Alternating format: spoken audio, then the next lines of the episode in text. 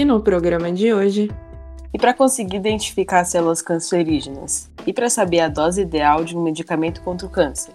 Mas e para diagnosticar doenças e transtornos psiquiátricos? Como que faz? A gente vai falar algumas notícias e inovações científicas recentes que podem começar a responder essas questões.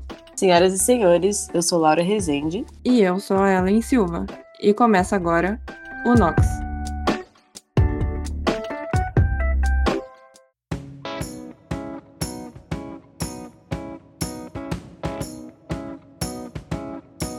Nox Podcast é uma iniciativa de alunos do Instituto de Química da USP para levar ciência e o que anda acontecendo na universidade pública para todos, em especial aos não cientistas.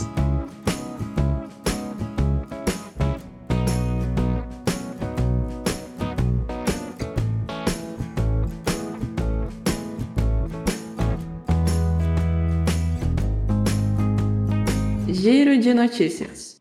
Informação demais o tempo todo, né? A gente acaba até se perdendo no meio de jornais, links e manchetes nas redes sociais. Mas que tal ver um pouquinho do que vem acontecendo na ciência? O imunologista brasileiro Daniel Diniz de Carvalho coordenou pesquisadores canadenses e americanos afiliados à Faculdade de Medicina da Universidade de Toronto no desenvolvimento de um teste sanguíneo que permite detectar e classificar tumores cerebrais. Identificando e monitorando o padrão das mutações sofridas pelo DNA nesses casos, que tem esses fragmentos lançados pelas células no sangue. Esses pesquisadores tornaram um diagnóstico mais preciso e é possível fazer um planejamento mais adequado para o tratamento dessas pessoas, sem a necessidade de realizar uma biópsia, que é muito invasiva em muitos casos. Estudo realizado por pesquisadores da Unifesp e da Unicamp pode levar a exame capaz de diagnosticar esquizofrenia e bipolaridade. O método desenvolvido por eles torna o diagnóstico mais rápido a partir de um simples exame de sangue. Quem diria, não é mesmo?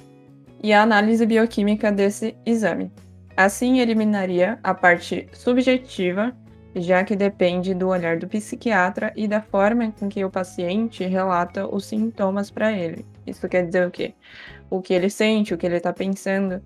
Então, vai muito do olhar do psiquiatra e de como a pessoa está falando o Departamento de Engenharia Elétrica e de Computação da USP de São Carlos desenvolveu um aparelho portátil que calcula a dose ideal de medicamento contra o câncer. A plataforma emite luz por LEDs com intensidade que varia sobre as amostras cancerígenas, o que permite uma personalização do tratamento para cada tipo de câncer e, consequentemente, maior efetividade. Além disso, diminui os efeitos colaterais e pode custar apenas 400 reais.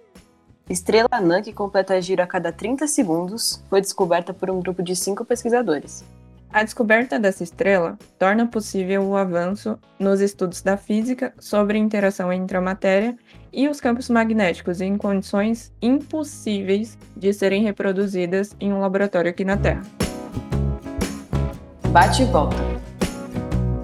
Foi um imunologista brasileiro, muito orgulho né, de ser brasileiro, do Centro de Câncer Princesa Margaret, afiliado à Faculdade de Medicina da Universidade de Toronto, que coordenou alguns pesquisadores dos Estados Unidos e do Canadá no desenvolvimento de um exame de sangue capaz de identificar tumores cerebrais. Daniel Diniz de Carvalho, doutor em imunologia pela Universidade de São Paulo, foi quem desenvolveu esse teste sanguíneo, baseado na análise de algumas alterações químicas que ocorrem no DNA presente no sangue do paciente. Para o projeto, foram coletadas amostras de sangue de 221 pessoas, que possuíam os mais variados tipos de câncer cerebral. As informações obtidas foram convertidas em dados e colocadas em um sistema computacional, que em seguida foi usado para analisar o sangue das pessoas que ainda não possuíam um diagnóstico preciso sobre a sua doença. Ao final, o sistema computacional acertou cerca de 97% das vezes. Como atualmente o diagnóstico desse tipo de tumor é feito por técnicas cirúrgicas e muito invasivas para o paciente, onde os médicos retiram amostras cerebrais para análise, esse novo método por exame de sangue é muito importante para a medicina. Com o exame, será possível determinar o melhor tratamento para o paciente sem ser necessário submeter esse paciente a uma cirurgia que seria desnecessária em alguns casos. O objetivo dos pesquisadores agora é ampliar o alcance do sistema computacional, para tumores mais raros e para que ele possa ser utilizado no mundo todo. Para que essa nova tecnologia chegue aos hospitais, ainda é necessária uma nova fase de teste em um grupo maior de pessoas, assim como acontece no caso das vacinas que a gente tem visto. E a aprovação pelos órgãos de regulamentação, o que levará mais tempo ainda. Aconteceu na USP. Mas e os pesquisadores da Universidade de São Paulo? Eles têm descoberto algo para ajudar no combate de alguma doença? Claro que sim. Pesquisadores do Instituto de Ciências Biomédicas da USP descobriram moléculas capazes de se ligar a um composto importante para a sobrevivência da bactéria que causa tuberculose. Esse grupo foi o primeiro do Brasil a realizar esse tipo de estudo. Nele, testaram 1.200 moléculas, selecionando, no final, as 10 mais eficientes.